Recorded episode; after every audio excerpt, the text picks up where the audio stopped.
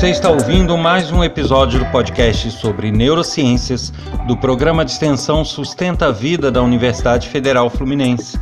Eu sou Adriano Freitas, pós-graduado em neuroaprendizagem, especialista em neuropsicologia clínica. No episódio de hoje, eu falo de um exercício: fazer diferente. Como já é hábito, todos sabem, convido a visitarem o meu site www.adrianofreitas.com, pois nele tem formas de entrar em contato comigo, links para projetos que eu desenvolvo com mais informações e também trechos de aula, palestras e outros materiais audiovisuais sobre as neurociências. Também tem informações sobre cursos gratuitos que de vez em quando aparecem por lá. E um outro convite é para que todos participem desse podcast, enviando mensagem de e-mail para podcast@sustenta-vida.com ou então de WhatsApp para o número 22 222 1003 com críticas, sugestões, elogios, trocas de informações, dúvidas e tudo mais que você desejar. Não deixe de participar, eu aguardo, hein?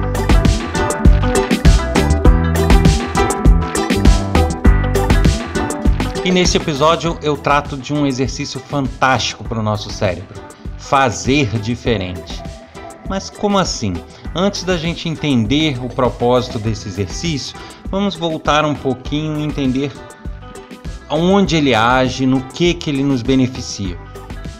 Bem, para que a gente possa entender isso, a gente tem que primeiro imaginar o seguinte: o nosso cérebro ele é plástico, ele se modifica, ele é moldável às nossas necessidades. E em algumas fases da vida existe um processo chamado de apoptose, também conhecido como poda neuronal, onde uh, conexões entre neurônios são reforçadas ou anuladas dependendo do uso que a gente faz delas. Então, nessas fases da vida, o nosso cérebro eh, tem as conexões neuronais, aquelas que não são muito usadas são enfraquecidas e até desfeitas, e aquelas que a gente usa com frequência são reforçadas e, e aí passam a contar com uma estrutura melhor e maior, mais eficiente por parte do nosso cérebro. Vale lembrar aqui que tudo que a gente faz, que o nosso cérebro é, é, trabalha, depende dessas conexões entre neurônios. Os neurônios, que são as células nervosas, elas não ficam no cérebro de forma isolada. Então, nossos pensamentos, nossas memórias, nossas habilidades, todas elas dependem da comunicação entre esses neurônios. Se essas conexões são reforçadas, são é, contam com uma estrutura maior de neurônios, de conexões, a gente passa a ter mais habilidades. Da mesma forma que se essas conexões forem desfeitas ou enfraquecidas, a gente deixa de ter certas habilidades. Agora, é importante dizer que o nosso cérebro ele é meio setorial, né? Nós temos partes que são mais especializadas na questão motora, outras na questão da linguagem, outras na questão da fala em si, outras nas questões musicais, outros no raciocínio lógico outras na visão de consequência. Então, várias partes atuam em várias frentes. Não quer dizer que só elas cuidam disso. Nosso cérebro é integrado, mas existem áreas mais especializadas numa coisa do que em outra. Então, é, o ideal é que a gente consiga reforçar conexões neuronais em, no máximo de áreas possível. No, o que a gente conseguir estimular para que é, conexões sejam reforçadas, mais a gente vai ter habilidades e mais a gente vai é, reforçar e garantir nossa eficiência e até uma degeneração por conta da idade mais suave, menor, tá? E aí eu acrescento duas informações a mais. Primeiro, com a idade, a nossa, a, as nossas conexões, os nossos neurônios, eles, como todo o nosso corpo, vão perdendo eficiência. Eles, a gente vai perdendo conexões sinápticas, conexões entre neurônios, a gente vai perdendo neurônios, então a gente vai tendo uma atividade cerebral com o passar do tempo degenerada, é, né, reduzida, em maior ou menor grau.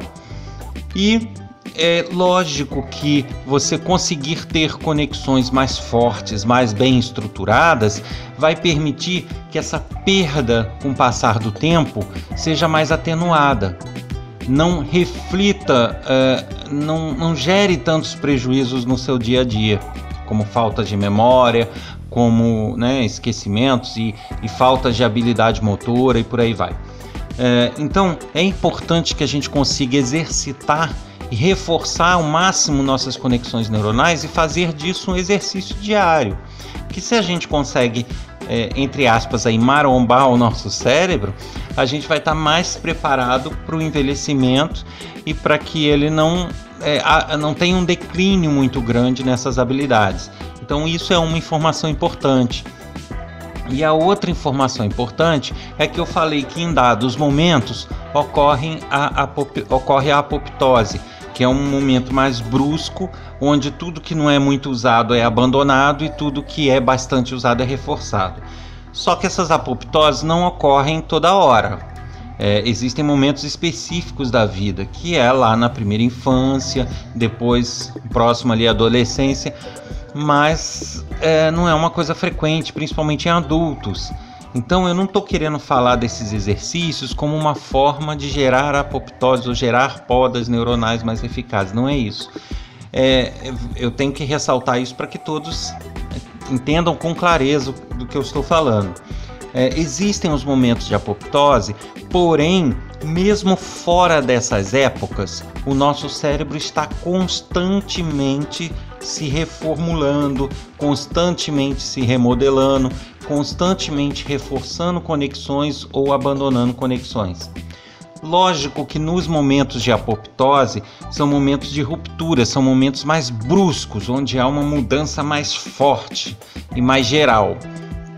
Daí a gente vê a passagem da primeira infância, do bebê para uma segunda infância, onde a criança já anda, né? E da mesma forma, dessa criança novinha para adolescência e por aí vai. São momentos mais bruscos. Agora, é, essas mudanças graduais que vão ocorrendo, elas são suaves, mas elas existem.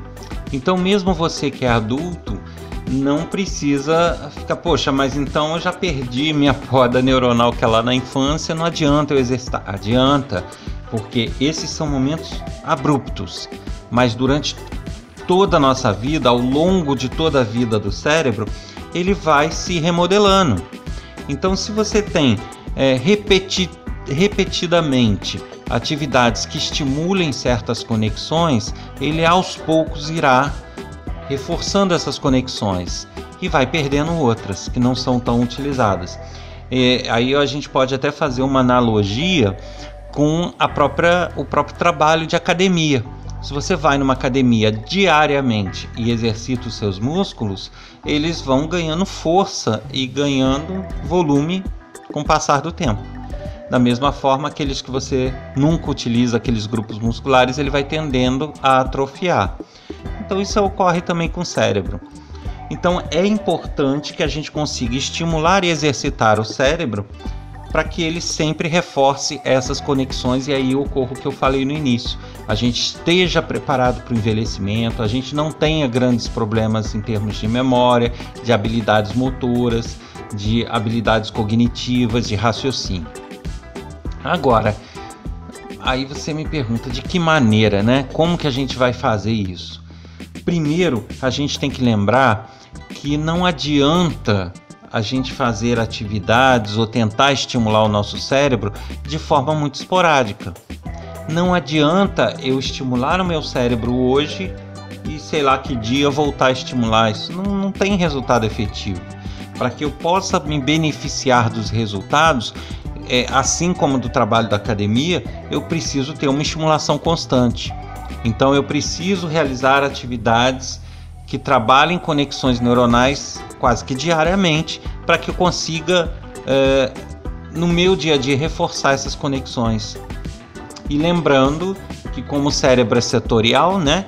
Se eu fizer é, aulas de canto, aulas de um instrumento musical, eu vou ter habilidades melódicas reforçadas, tá? Mas eu não vou ter necessariamente habilidades motoras ou, ou outros tipos de habilidades que eu é, precise, memória por aí vai. Lógico que atividades muitas vezes elas não trabalham um elemento só, né? Eu, eu erroneamente até falei aqui da, da atividade musical, mas se você parar para analisar um aprendizado de um instrumento musical, você aprende e lida com a parte melódica, você lida com a parte motora, que você precisa manusear aquele instrumento, você lida com a questão de de raciocínio lógico para poder identificar acordes e tudo, é, questões visuais para poder ler a partitura da música. Então, na verdade, na verdade, uma atividade às vezes estimula diversas áreas. Então, é, é, vale a pena reforçar isso daí. Mas isso vai depender de atividade para atividade. Né? Tem atividades que vão reforçar, vão ter um foco só forte. Outras vão ter mais focos. E aí é, entra esse conceito. Quanto mais estimulação, melhor. Quanto mais repetidas estimulações, melhor. E aí tem um conceito que eu usei até no título do podcast e que eu acho que resume é, muitos desses estímulos que a gente precisa, que é fazer diferente. E quando eu falo em fazer diferente, é em todos os aspectos. Uh, o nosso cérebro, além de ter essa tendência de se remodelar, ele tem uma outra tendência muito forte, que é nos empurrar para uma zona de conforto, nos empurrar para o automático. Isso aí eu já tratei em outros episódios, porque ao fazer coisas automáticas, ele é, deixa de ter esforço com determinadas coisas, ele economiza energia, ele nos faz raciocinar menos. Então, se a gente é, por exemplo, vai de casa para o trabalho sempre pelo mesmo percurso, ah, eu vou caminhando, mas eu vou caminhando sempre pela mesma rua, aquilo vai ficando num automático que por fim eu já não reparo em detalhes dessa caminhada. Eu já vou automático, eu nem consigo lembrar o que se passou no caminho às vezes, porque é um caminho que ele vai entrando é, num, num total e completo modo automático e ele vai deixando de ter certas preocupações porque aquilo ali já é um, uma rotina que ele consegue repetir sem grande esforço. Isso não é bom. É, é, bom porque você reforçou uma área do cérebro que lida com aqueles estímulos daquele percurso, mas é ruim porque você não, não tem novos estímulos, você não fica atento a perigos, você não fica atento a detalhes. Então, quando eu falo em fazer diferente, eu falo em realmente mudar várias coisas. Se eu vou de casa para o trabalho sempre por um mesmo percurso, que tal cada dia ir por um caminho diferente e fazer um rodízio aí? Se eu conheço, sei lá, cinco caminhos diferentes para chegar no trabalho, num, numa segunda-feira eu vou por um, na terça-feira eu vou por outro, na quarta-feira eu vou por outro, na quinta-feira eu vou por outro, aí na outra segunda eu volto para o primeiro. Isso vai me permitir o quê? A não entrar no automático. Cada hora eu vou estar tá estimulando meu cérebro de uma forma, eu não vou deixar ele entrar numa zona de conforto. E isso vai estimulando e reforçando as conexões. Da mesma forma, tem outros benefícios. Eu vou ficar atento em todo o percurso, porque aquilo nunca vai ficar um decoreba muito brabo, sabe? Porque cada, cada dia é um caminho diferente, com detalhes diferentes, com perigos diferentes. Então ele vai ficando mais atento. Então ele vai é, é, reforçar minha atenção, vai reforçar minha percepção de ambiente, de detalhes e vai reforçar outras áreas é, de locomoção, de é, localização, né? Então isso é, é, é muito importante. Eu estou falando do caminho, mas isso serve para tudo. Né? Uh, você é destro, por exemplo, mas que tal fazer diferente em alguns dias escovar o dente com a mão esquerda? Isso vai ajudar. Uh, você gosta de realizar uma atividade física, ok, você vai na academia e sempre faz aquele exercício. Que tal começar a variar as séries? Mudar o tipo de exercício? É, então, tudo que você é, tirar o cérebro da zona de conforto, você vai estar estimulando a reforçar novas conexões. E isso é um exercício fantástico. Então, antes da gente trabalhar, passar a ideia de exercícios específicos que podem ser feitos para a memória. Ah, que exercício que eu faço para a memória? Que exercício que eu faço para isso? Antes, vamos nos deter no seguinte: adotar o hábito de não ter hábito. Quanto mais você conseguir fazer isso, mais você vai estar estimulando o seu cérebro. Então, alterar o caminho, o percurso para o trabalho, é, o tipo de leitura, você está acostumado e habituado a ler um tipo de material, comece a ler outro. É, você está acostumado com um tipo de música, tente descobrir outro que você também goste. Você está acostumado a fazer atividades motoras com a sua mão direita, tente em alguns momentos o que for possível fazer com a esquerda.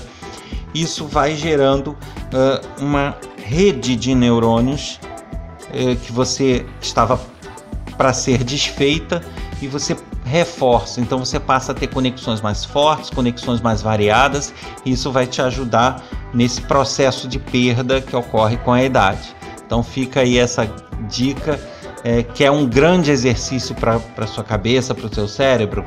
Faça diferente.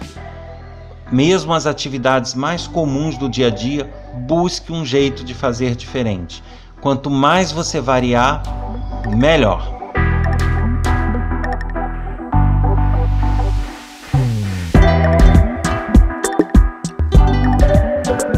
Você ouviu mais um episódio do podcast sobre neurociências do programa de extensão Sustenta a Vida da Universidade Federal Fluminense.